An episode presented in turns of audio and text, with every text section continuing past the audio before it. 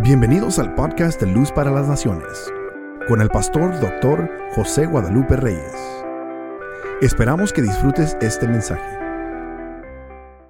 Romanos capítulo 13, el versículo 1.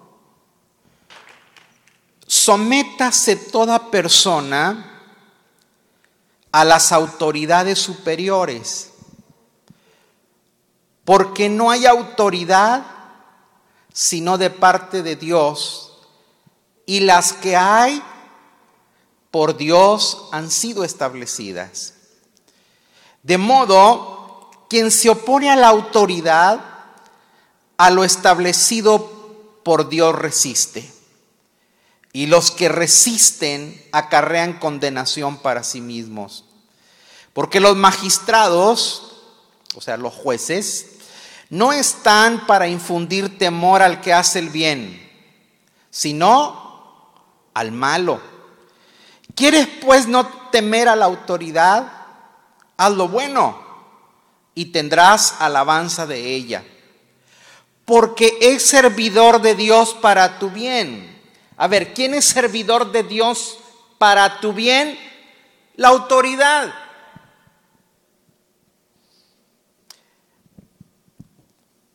Pero si haces lo malo, teme, porque no en vano lleva la espada.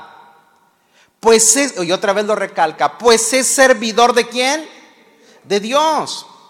Vengador para castigar al que hace lo malo. Por lo cual es necesario estarle sujetos, no solamente por razón del castigo, sino también por causa de la conciencia, diga conmigo conciencia. Pues por esto pagáis también los tributos. ¿A usted le gusta pagar impuestos? No mienta, no.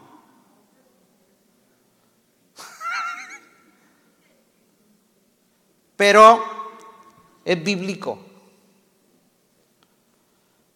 Pues para esto pagáis también los tributos porque son servidores de Dios, que atienden continuamente a esto mismo. Pagad a todos los que debéis, al que tributo, tributo, al que impuesto, impuesto, al que respeto, respeto, al que honra, honra. Prepare su oído, su corazón, esté en expectativa para recibir una palabra que le va a ser de bendición para usted y su familia y sus generaciones. Cuando tú ves la Biblia, usted tiene que ver la Biblia desde una perspectiva que, que Dios es el Señor de todas las cosas. Dios es la máxima autoridad, Él es el soberano. Y de hecho Cristo es el soberano de los soberanos, el rey de reyes y señor de señores. Cuando usted ve eh, el pensamiento bíblico, siempre presenta a Jesús como Señor. O sea, en todo, el Nuevo Testamento vamos a ver que Jesús es el Señor. Eh, en los albores de la humanidad, cuando Noé construía un arca y que después viene el diluvio, Dios habló con Noé. Escúchame esto. Dios habla con Noé para que construya un arca, porque iba a castigar la tierra con un diluvio. ¿Mm? Situación que jamás había ocurrido, por eso estaba la incredulidad de las personas. Entonces, después de que se atraviesa ese diluvio, Dios vuelve a hablar con Noé para que lo que castigó anteriormente, no vuelva a suceder. ¿Y qué sucedía? Para eso tendríamos que leer el capítulo 6 del libro del Génesis, pero no lo vamos a leer esta noche. Simplemente yo le voy a dar lectura a unos versos, si usted me presta su atención. Eh, dice, aconteció que cuando comenzaron los hombres a multiplicarse sobre la faz de la tierra, eh, hubo una multiplicación Y dice que los hijos de Dios, eh, viendo que los hijos de Dios y que, los hijos de los hombres eran hermosas, tomaron para sí mujeres escogiendo entre todas. Y dijo Jehová, no contenderá mi espíritu con el hombre para siempre, porque ciertamente él es carne, mas serán sus días 120 años. O sea, el, continuo, eh, la continua inclinación del mal del hombre, los pensamientos encaminados al mal, redujeron la longevidad de la, de la humanidad. Antes de Noé, usted puede leer cómo las personas duraban años y años. El momento no es para discusión si es, eh, eran los años como nuestros calendarios. La cosa es que la longevidad está presente y Dios dice, entonces van a ser reducidos los sus días. Siempre la maldad de la humanidad trae una reducción en el asunto de la vida. Había verso 5 dice, y vio Jehová que la maldad de los hombres era mucha en la tierra, diga conmigo maldad, y todo designio de los pensamientos del corazón de ellos era continuamente solamente el mal. O sea, era pensar 24 horas cómo hacer maldades. Todo lo que se les ingeniaba era el mal. Y se arrepintió Jehová de haber hecho al hombre de la tierra y le dolió en su corazón. Primero que todo, usted tiene que entender que Dios no se arrepintió. Pastor, ¿cómo? Si la Biblia lo dice y usted lo está diciendo también. No. O sea, Dios lo creó todo con un propósito y a Dios no le toman las cosas por sorpresa, sino que esa palabra en la Biblia es un antropomorfismo. O sea, Antropo, hombre, formismo, forma. Es una forma humana para que entendamos cuando usted se arrepiente de haber hecho algo que siente. Dolor. Lo que está diciendo el texto es que a Dios le dolió. Y tampoco Dios tiene sentido. Pero, pero es lo que usted y yo sentimos cuando las cosas no funcionan bien. Fue lo mismo que Dios sintió. Era para que entendiésemos nosotros cuán grande era el daño que había hecho el hombre en desviarse de su propósito y le dolió en su corazón. Y dice, voy a raer de la faz de la tierra los hombres que he creado, desde el hombre hasta la bestia y hasta el reptil. O sea, Dios la traía hasta con los sapos. ¿Mm? Las aves del cielo que se arrastran. Me arrepiento de haberlo hecho. Pero dice, pero, pero Noé halló gracia ante los ojos de Jehová. Y entonces Dios cambia de parecer. Porque dice que era perfecto, no era perfecto en sus generaciones. O sea, tenía una genética correcta. Lo que está diciendo es, Noé sabe, piensa y trata de hacer el plan original de Dios. Ahora,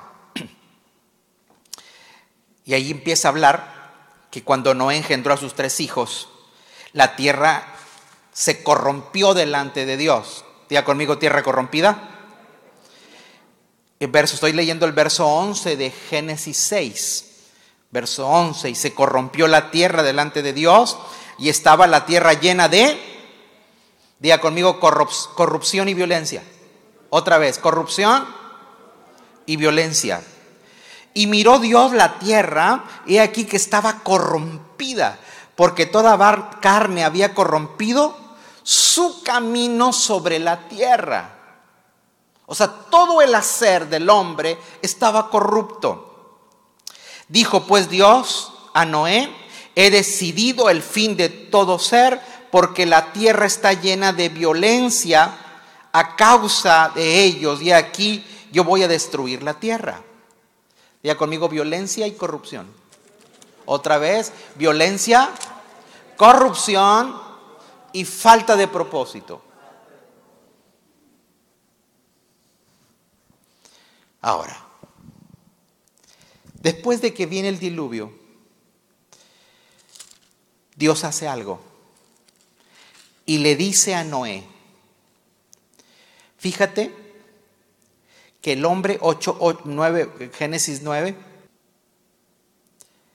verso 5, porque ciertamente demandaré la sangre de vuestras vidas, de mano de todo animal la demandaré y de la mano del hombre, de mano del varón, su hermano demandará la vida del hombre. O sea, Dios puso una cláusula y dice, Noé, vamos a inventar algo, porque como tuvimos el problema de la violencia, ahora, después de ti y esta nueva etapa de la humanidad, el que derrame sangre, el que sea violento, el que mata, hay que matarlo. ¿Oyó? Dice, porque la sangre es la vida. Es más, dice, aún ustedes cuando maten para comer, porque el, animal es para su sustento, lo único que les voy a pedir es que derramen la sangre. Así que no ande comiendo fritada. Ahora, muchos no saben lo que estoy diciendo. Fritada es comida guisada en sangre. O sea, la gente guisa la sangre los animales se la come. Bíblicamente eso no se debe hacer. Bueno. Ok. ¿Ya se dio cuenta cómo estaba la humanidad? ¿Cuáles eran las dos características? Violencia y... Diga conmigo, violencia y corrupción. Ok. Ahora, cada vez que el hombre derrame sangre, o que sea derramada sangre, tú tienes que aplicar la ley, Noé. Entonces Dios creó el gobierno humano. Diga conmigo, gobierno humano. Es una noche para aprender. Cuando Dios creó al hombre y que aparece la primer familia en las escrituras, que es Adán, Adán tuvo dominio sobre todas las cosas sobre los árboles, sobre los peces, sobre eh, toda la creación, Dios se la entregó a Adán para que tuviese dominio y señorío sobre ellos. Pero lo que Dios no le entregó a Adán era señorear hombres. Adán señoreaba la creación, pero no al hombre. Ahora, Dios le dice a Noé, que aparte de dominar la creación y tener dominio sobre la creación, también va a tener dominio sobre el hombre. Cambiaron las cosas. Entonces,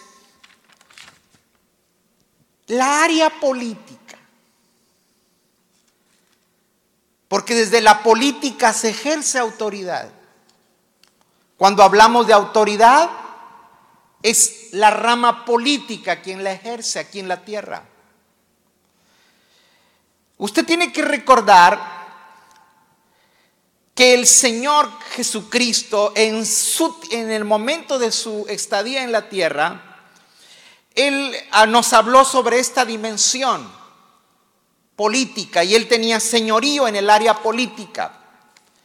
Si usted recuerda, Jesús fue a la cruz por dos razones.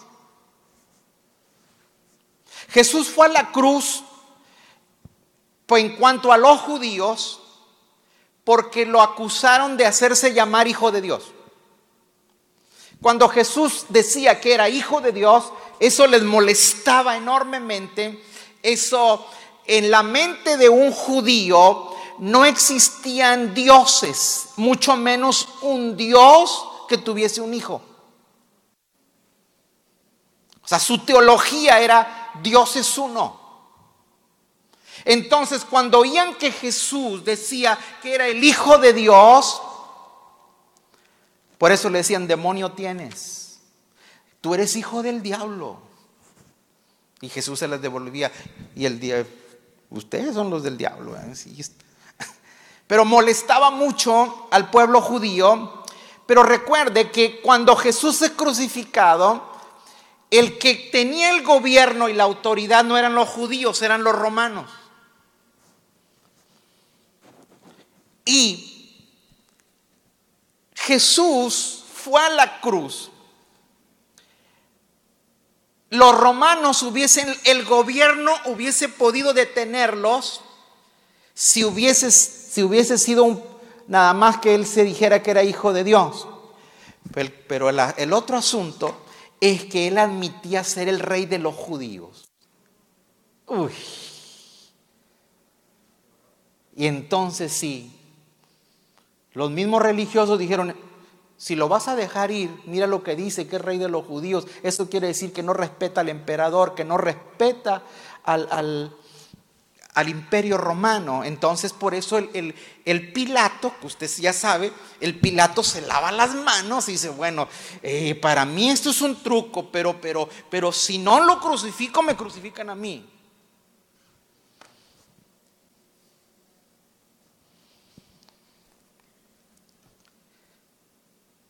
A Jesús trataron de acorralarlo con preguntas políticas. ¿A quién es lícito dar el tributo? Toda la gente pagaba tributo al César. Pero le dicen, pero la ley dice que Moisés. Y los judíos decían, bueno, si él dice que hay que dársela a Moisés, vamos a decir que está en contra del imperio romano. Y si dicen que está en contra del imperio romano, o que hay que pagarle a los, a los romanos, entonces eso de, él no respeta la ley de Moisés. era una pregunta capciosa. Y cuando le hacen la pregunta sobre el tributo, Jesús le dice, a ver, préstame una moneda. Le enseñaron la moneda y le dijo, ¿y esta moneda? ¿De quién tiene el sello? Pues del César, del emperador. Dijo, bueno, denle al César lo que es del César y a Dios lo que es de Dios. O sea, siempre se lo sacó, siempre Jesús se, se escapaba de las trampas con preguntas. Eso mismo hágalo usted. Cuando a usted le hagan una pregunta, usted responda con otra pregunta. ¿Mm? ¿Cuánto ganas? No, pues pregúntale cuánto ganas. O sea, hay gente que le encanta saber cosas tuyas. Bueno, que el primero te eche las del.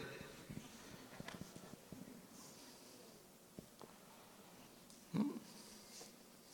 Una vez me dijo un pastor, Pastor, ¿y usted cuánto tiempo ora? Le dije, una hora más que usted.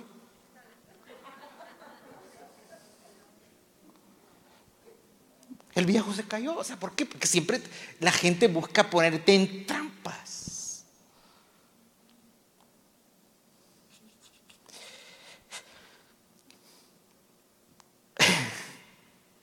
Jesús dice que vino a separar también en ese tiempo, dice, darse al César lo que es César y a Dios lo que es de Dios, Jesús estaba matando, perdóneme esta expresión, eh, populacha, es dos pájaros con una sola piedra.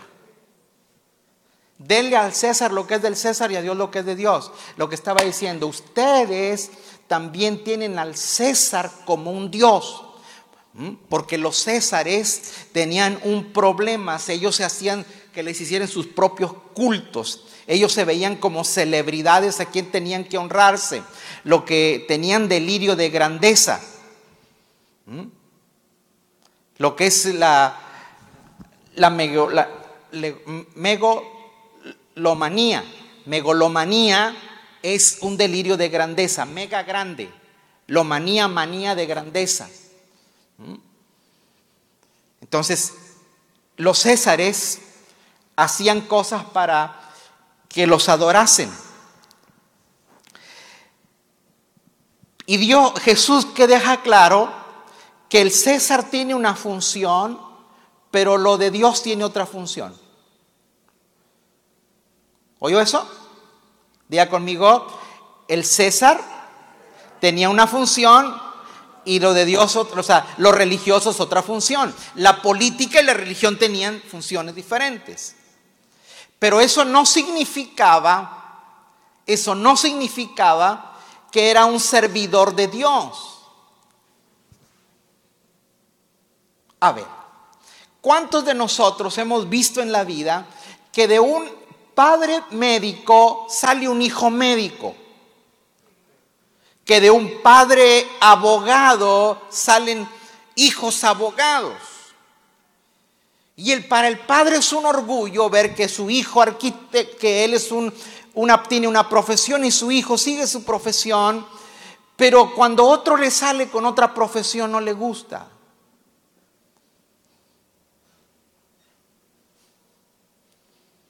Yo te pregunto, ¿pero deja de ser su hijo? No. Simplemente que hacen roles distintos.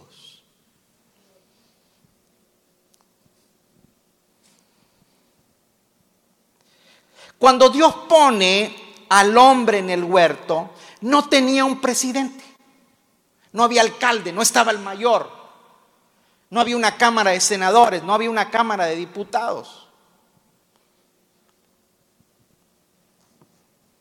No había una carta magna, no había una constitución. Dios gobernaba al hombre a través de su gloria.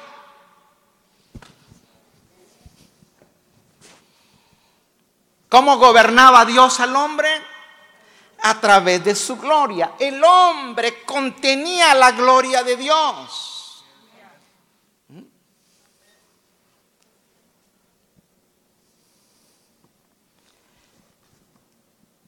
Entonces, Dios le pone al hombre sus limitaciones, le dice, estás aquí para señorear, para multiplicarte, para eh, juzgar, sojuzgar, fructificar, llena la tierra, expándeme. Y el hombre tenía la gloria de Dios y esa gloria de Dios iba a ser expandida en la tierra.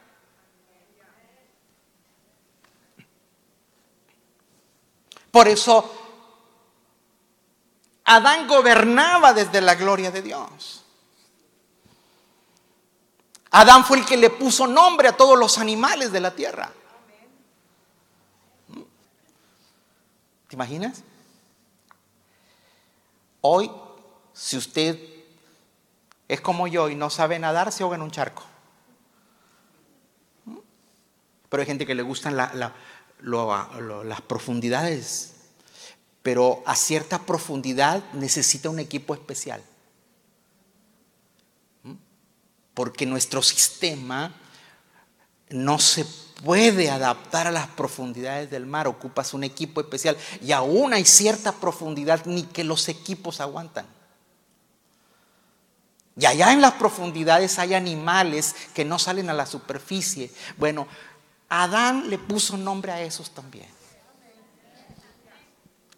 ¿Por qué? Porque la gloria de Dios no afectaba Adán. Pero como Adán transgredió la ley de Dios, como Adán cruzó el límite y en lugar de comer del árbol de la vida, comió del árbol del conocimiento, entonces esa transgresión de ley, Adán pierde la gloria de Dios y ya no es gobernado por la gloria de Dios, si no ahora tiene que gobernar, Dios le pone un gobierno, Dios actúa rápido. O sea, ya no me tienes a mí, ya no, ya no podemos comunicarnos de espíritu a espíritu, pero ahora Dios establece el gobierno de la conciencia. Diga conmigo, gobierno de gloria, gobierno de conciencia. Para explicarle usted algo, el gobierno de la gloria de Dios era interior. Pero el gobierno de la conciencia también era interior, pero con efectos de afuera. Se lo explico. Hoy se colocan en los edificios y en las casas sistemas de alarma. ¿Para qué ponemos los sistemas de alarma? Para protección. ¿Y en quién está pensando que se, para que no se meta quién? El ladrón. Entonces, Dios pone el gobierno de la conciencia en el hombre para que se active cuando el mal entra. Por ejemplo, la alarma suena cuando el ladrón se mete. Y la alarma, ¿qué es lo que hace? Y lo denuncia. Y si lo pescan es culpable. Es más, y cuando suena la alarma, él se siente culpable y que corre.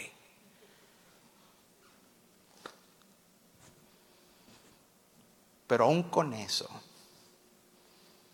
dice Dios que cuando se empezaron a multiplicar, el primero que transgredió la ley de la conciencia fue Caín. Porque dice que mató a su hermano Abel. O sea, ese ni el gobierno interior ni el gobierno exterior, sino que el, el, primer homicidio fue en una familia que perdió el gobierno interior. ¿Cuántos gobiernos van? ¿Cuántos? Dos. ¿Cuál fue el primero? el gobierno de la gloria y el gobierno de la conciencia. Pero la gente se empezó a multiplicar, multiplicar, a multiplicar, a multiplicar. Mire, ¿cuántos nos ponemos el cinturón sin ver el policía? Ok, está bien. Porque ya está dónde? Adentro.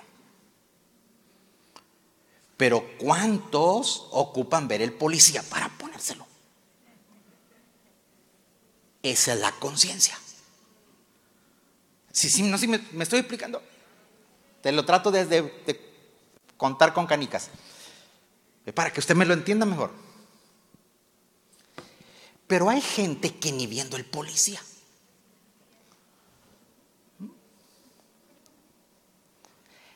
Entonces, ya ni la, ni, el interior, ni la conciencia. Entonces la gente empezó a, desenfrenarse, dice que la, tierra se corrompió, se llenó de maldad y la, y la continuidad de los pensamientos del hombre era maldad, maldad, maldad, maldad. Y dijo Dios, basta.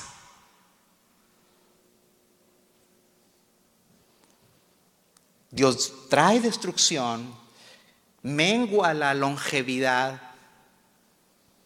Por eso, por eso la Biblia es muy, muy certera cuando dice, muy sabia cuando nos enseña que honremos, dice, honra a tu padre y a tu madre para que te vaya bien y tengas largura de días.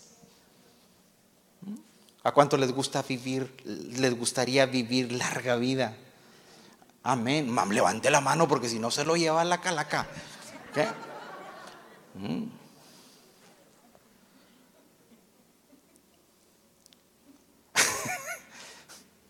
Oiga, pues le están, ofreciendo eso. Ya si flojera te da para levantar la mano. Eh, dicen que había un hombre muy flojo. Muy flojo, muy flojo. Y, decidió, dijo, yo, yo quiero que me entierren, que no se va a ir donde voy. Dijo, yo quiero que me entierren, que me sepulten, que me lleven a sepultar. Y lo llevan a sepultar, iba el llorido de la gente, y se encuentran un hombre en un gran caballo.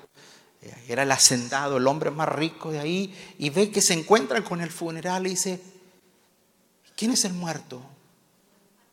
Y el hombre se levanta y dice, soy yo. Y dice, pero ¿cómo si estás vivo? Sí, dice, pero pero ya me quiero morir. Dice, pero ¿cómo que te quieres morir? Sí, dice, porque a mí no me gusta trabajar.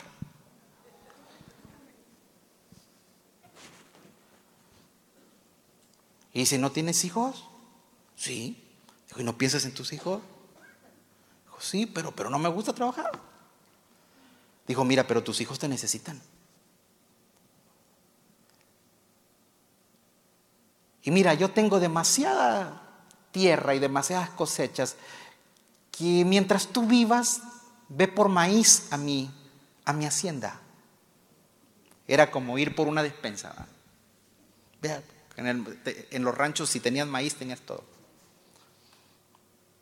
El hombre oye y se endereza más y dice, oiga, y está desgranado.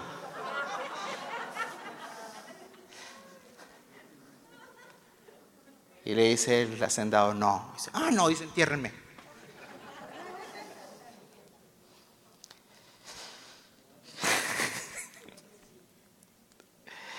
Entonces, el hombre que gobernaba con la gloria de Dios y después pierde esa gloria, Dios le, le pone el gobierno de la conciencia, pero aún así él, él sigue expandiéndose en mal. Romanos 3:23.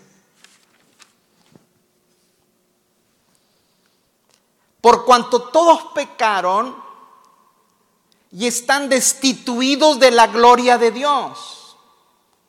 A ver, dígalo fuerte ahí conmigo. Por cuanto todos pecaron y están destituidos de la gloria de Dios. Ahí hay una palabra que es destituido. La palabra destituido es una palabra que significa ser bajado, fíjese bien, ser bajado y puesto al final. ¿Mm? Es bajarte de un lugar donde tú tenías cierto rango y te ponen en la cola.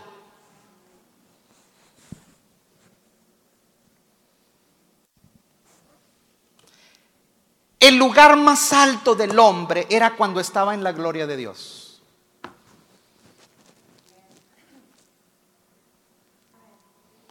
El hombre alcanza su más alto nivel cuando contiene la gloria de Dios.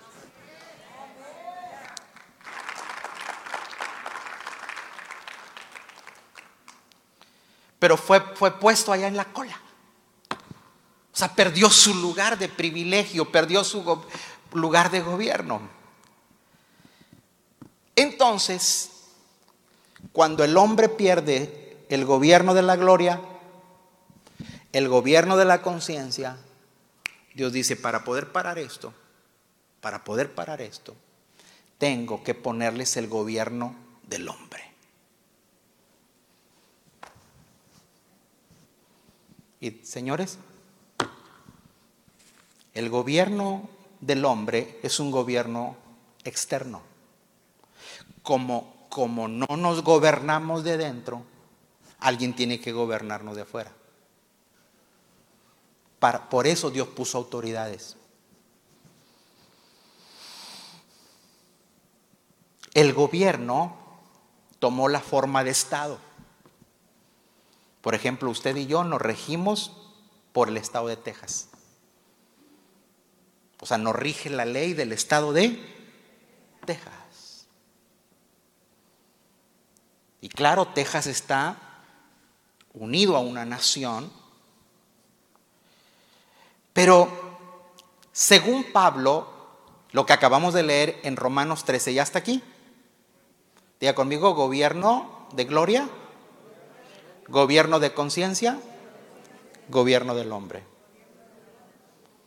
Ahora, Pablo deja muy claro y define tres roles del gobierno humano. ¿Para qué se puso el gobierno humano?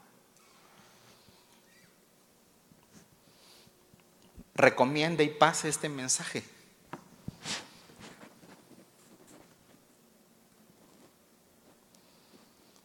El primer rol es proteger la vida.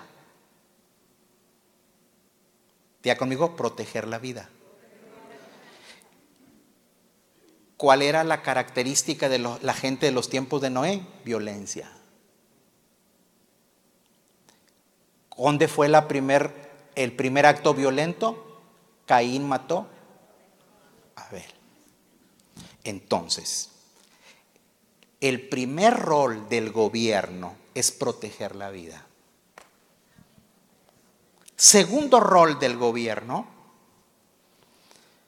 es proteger la libertad individual. ¿Qué tiene que proteger? La libertad individual. Si usted me tiene como si usted me tiene en Facebook, yo escribí hoy algo.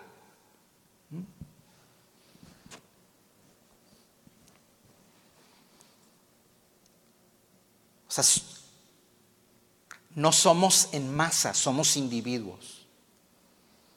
Y protege la libertad individual. Pero también protege el derecho de propiedad privada.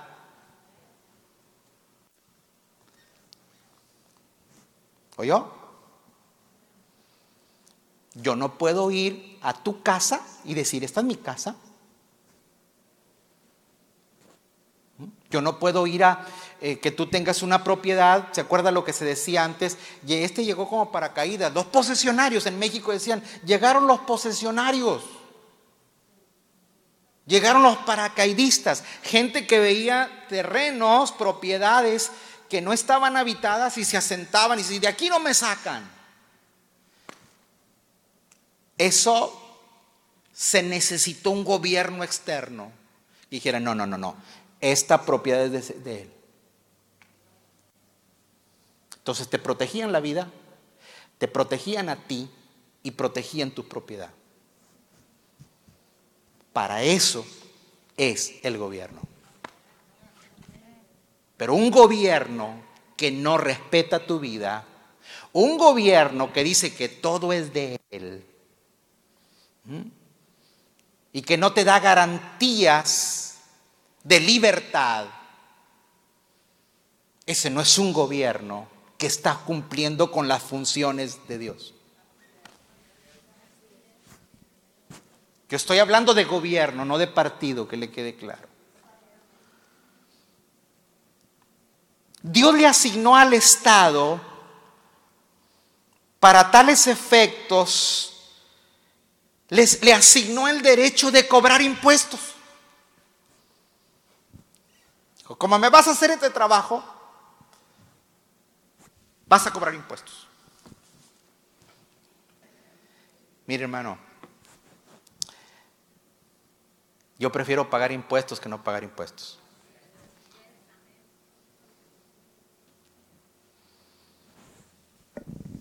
El Estado tiene derecho a cobrar impuestos desde el punto de vista bíblico.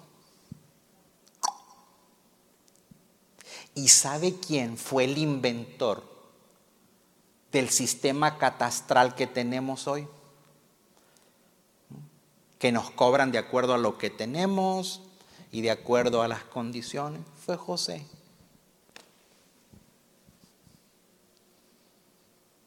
Porque cuando José llega a Egipto, él creó un sistema tributario para poder salir de las crisis. Y eso le gustó a las demás naciones. Muchos van a dejar de predicar de José.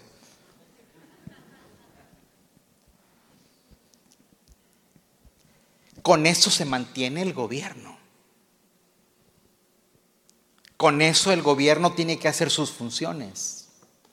¿Cuáles funciones? Bueno, se paga para ellos, pero los impuestos, aparte de pagarse ellos, es para que realicen sus funciones. Todas las funciones que tienen que ver con proteger tu vida, proteger tu libertad y proteger tu propiedad o tus cosas.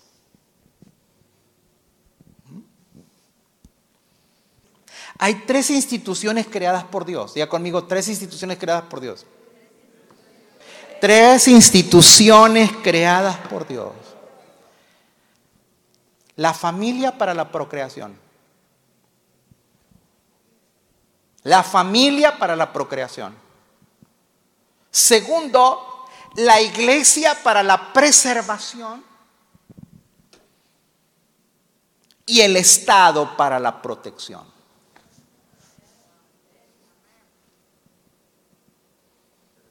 La familia procrea. La iglesia preserva. en qué te va a preservar la iglesia? Ah, para que no te olvides de dónde vienes, que te, te, enseñe los mandamientos de Dios, las leyes de Dios y el gobierno, la institución, para que el que se quiera salir lo mete al redil. Pero si hoy tú tienes un gobierno que quiere destruir tu familia y quiere destruir tu fe, ese no es gobierno de Dios.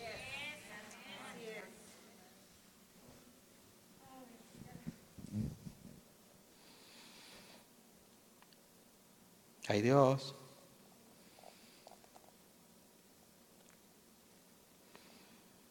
El Estado es siervo de Dios. Diga conmigo, el Estado es siervo de Dios. La iglesia es siervo de Dios. La familia somos siervos de Dios. La iglesia no es sierva del Estado. Ni el Estado es sierva, siervo de la iglesia. Cuando Jesús dice, dele al César lo que es del César y a Dios lo que es de Dios, lo que Jesús está diciendo habla del sustento, estaba de la sustentabilidad, porque era asunto de moneda, era asunto de impuestos. O sea, Jesús dijo, no, cada quien, cada quien con sus recursos. Pero en ningún momento Jesús dijo, el Estado no es de Dios. No, no, dad, dad, se refirió al dinero. ¿Sí me expliqué? O sea, cada uno tiene su propio sustento porque las, funciones del Estado y las funciones de la iglesia son diferentes, pero tanto el Estado como la iglesia, ustedes son siervos de Dios.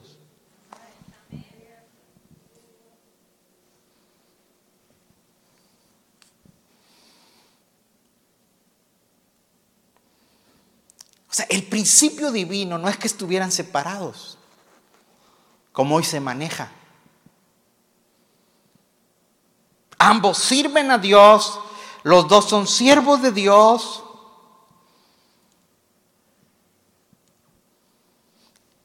Y están para cuidar a la humanidad.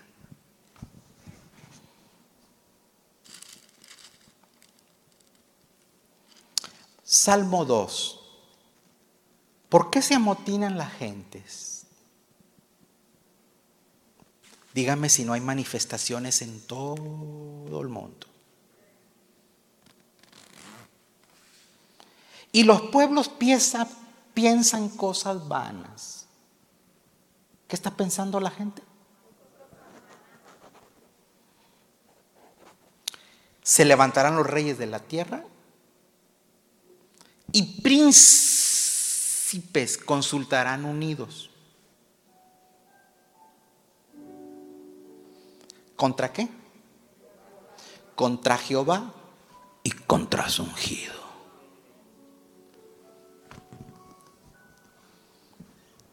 Usted puede hablar del Dalai Lama y nadie se ofende. Usted puede hablar de Buda, nadie se ofende. Usted puede ser satánico, nadie se ofende. Usted puede ser lo que usted quiera nadie se ofende. Pero cuando usted dice que es cristiano, eso ya no gusta.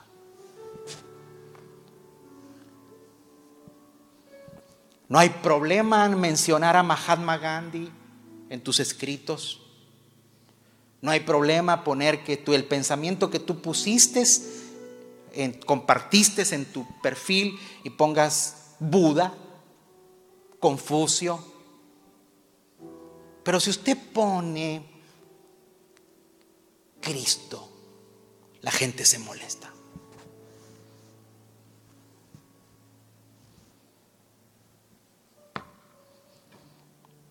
Hoy hay una confabulación de poderes queriendo eliminar lo que es Cristo. Dice, porque los pueblos se juntan y los príncipes de la tierra consultan unidos contra Jehová y contra su ungido. ¿Quién es ungido? Cristo. Diciendo, rompamos sus ligaduras.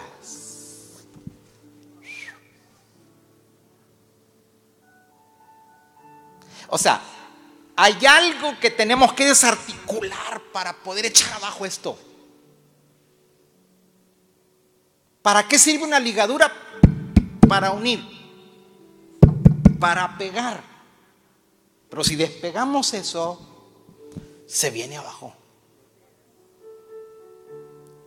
Y por eso se quiere eliminar las dos instituciones, la familia y la iglesia.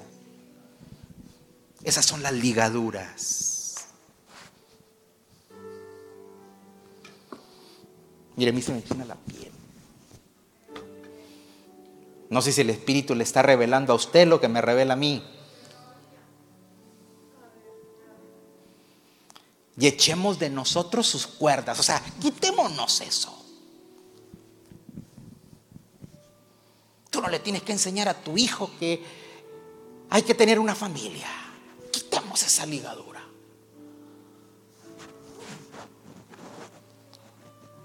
No le puedes decir a tu hijo que venga a la iglesia. Esa es otra ligadura. Quitémonos, dicen los que confabulan, quitémonos las cuerdas de ellos.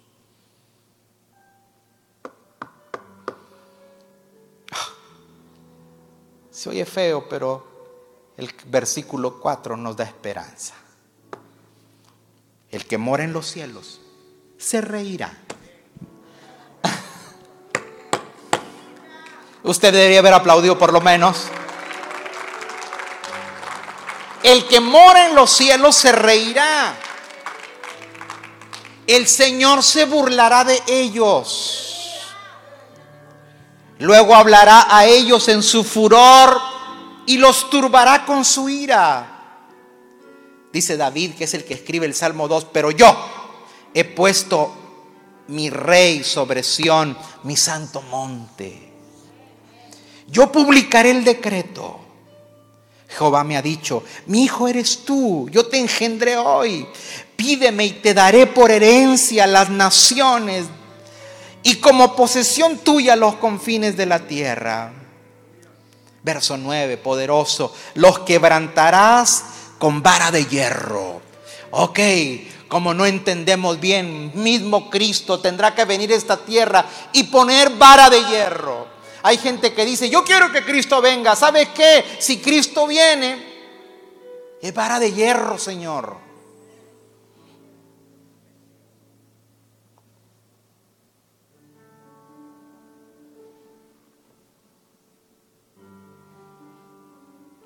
Como vasija de alfarero los voy a desmenuzar. O sea, ¿qué hacía el alfarero? Destruía la vasija y la volvía a hacer nueva. Verso 10.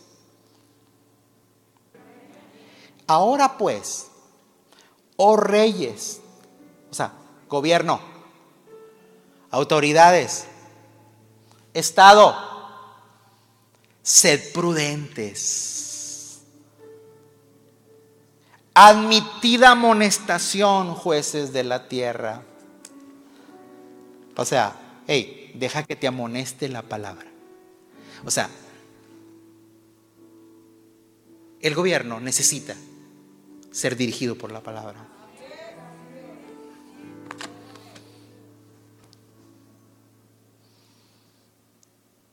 Verso 11, ¿qué dice? Ah, ¿ya se dio cuenta?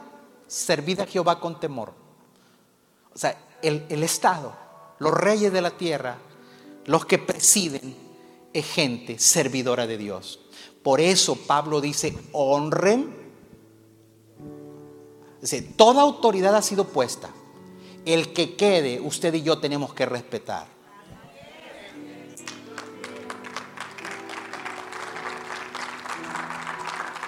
Pero es que no me gustó el que queda. Dice Pablo, te está revelando con, no contra la que está ahí, sino con el que lo puso. Dice, pero ¿cómo Dios puso esto? Mira, si Él está ahí, Dios lo permitió. Y si Dios lo permitió es porque tiene un propósito.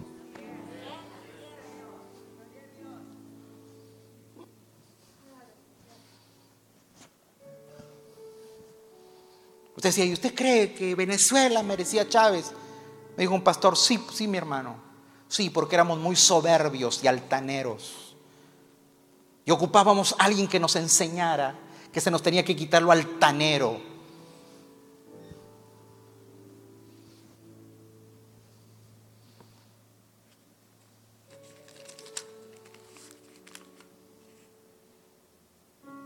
Alegraos con temblor. Verso 12. Honrad al Hijo. ¿Qué tenemos que hacer nosotros como iglesia, como ciudadano, como institución? Honrad al Hijo. ¿Qué hay que hacer? Honrad al Hijo para que no se enoje.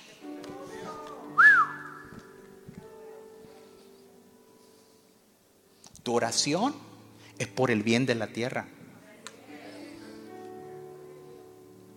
Honrad al Hijo para que no se enoje y perezcáis en el camino, pues inflama de pronto su ira. Pero bienaventurados todos los que en Él confían.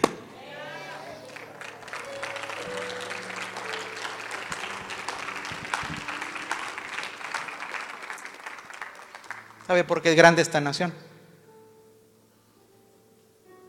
No por el dólar, sino porque cuando se creó un eh, cuando el gobierno creó el sistema monetario, el poder económico nuestro es en bases de la palabra de Dios.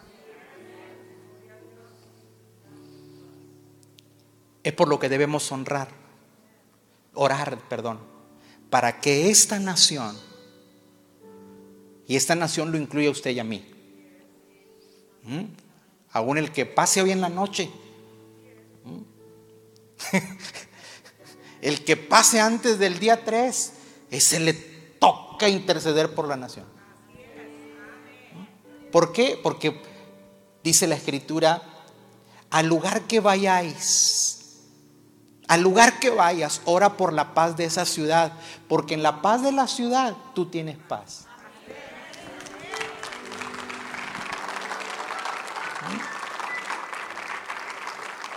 Realmente, hermanos, yo cuando, cuando veo noticias o cuando las noticias dan asco. Y las notas, las notas eh, de gente vaticinando cosas horribles, horribles. Y como que es un orgullo mostrarte que, que esto se lo va a llevar pifas. No sé quién sería pifas, pero así decían. Yo, no sé en qué cabeza cabe que quieran que le vaya mal a esta nación. No nos conviene.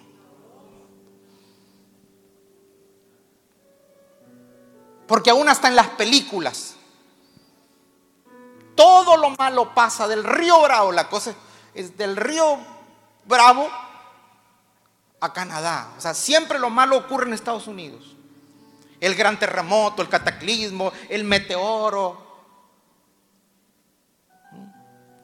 La película del frío, que todo el mundo se congela, pero ya nomás pasaba Reynosa, ya no.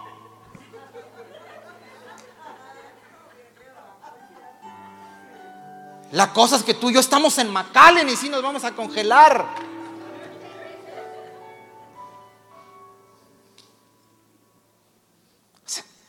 Es, tan amarillista tenemos, tenemos sistemas tan amarillistas. Y usted dice, pero ¿por qué tanto odio a los Estados Unidos? ¿Por qué tanto enemigo? Porque son los enemigos del reino de Dios. Padre, te adoramos esta noche.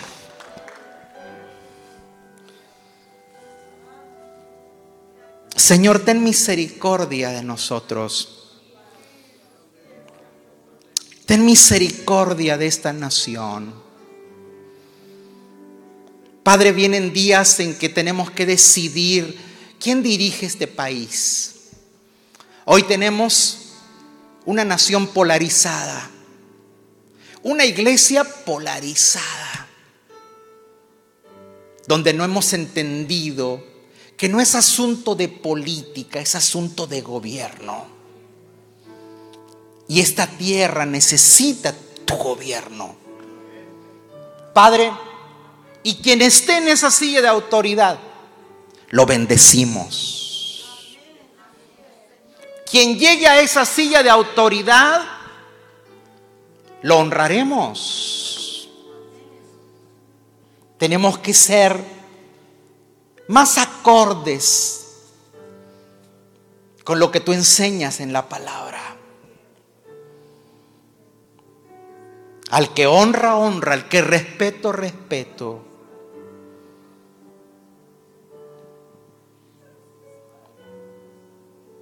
Señor, tú conoces las intenciones del corazón de los hombres. Mi Dios, te pedimos por las familias de esta tierra, por, por las familias de la nación de Estados Unidos, para que la grandeza de esta nación no se venga por la soberbia y por desconocerte a ti. Te pedimos por cada persona que va a ser electa para la próxima administración. Tú eres el que pone reyes y tú eres el que quita. Tú pones, tú quitas. Y que debamos entender como iglesia que no nos puede dividir un partido. Nos tiene que unir el gobierno de Dios. Amén. Amén. Gracias por escuchar nuestro podcast. Para ayudarnos a llevar la palabra de Dios alrededor del mundo, haga una donación en nuestra página web. Que Dios le bendiga.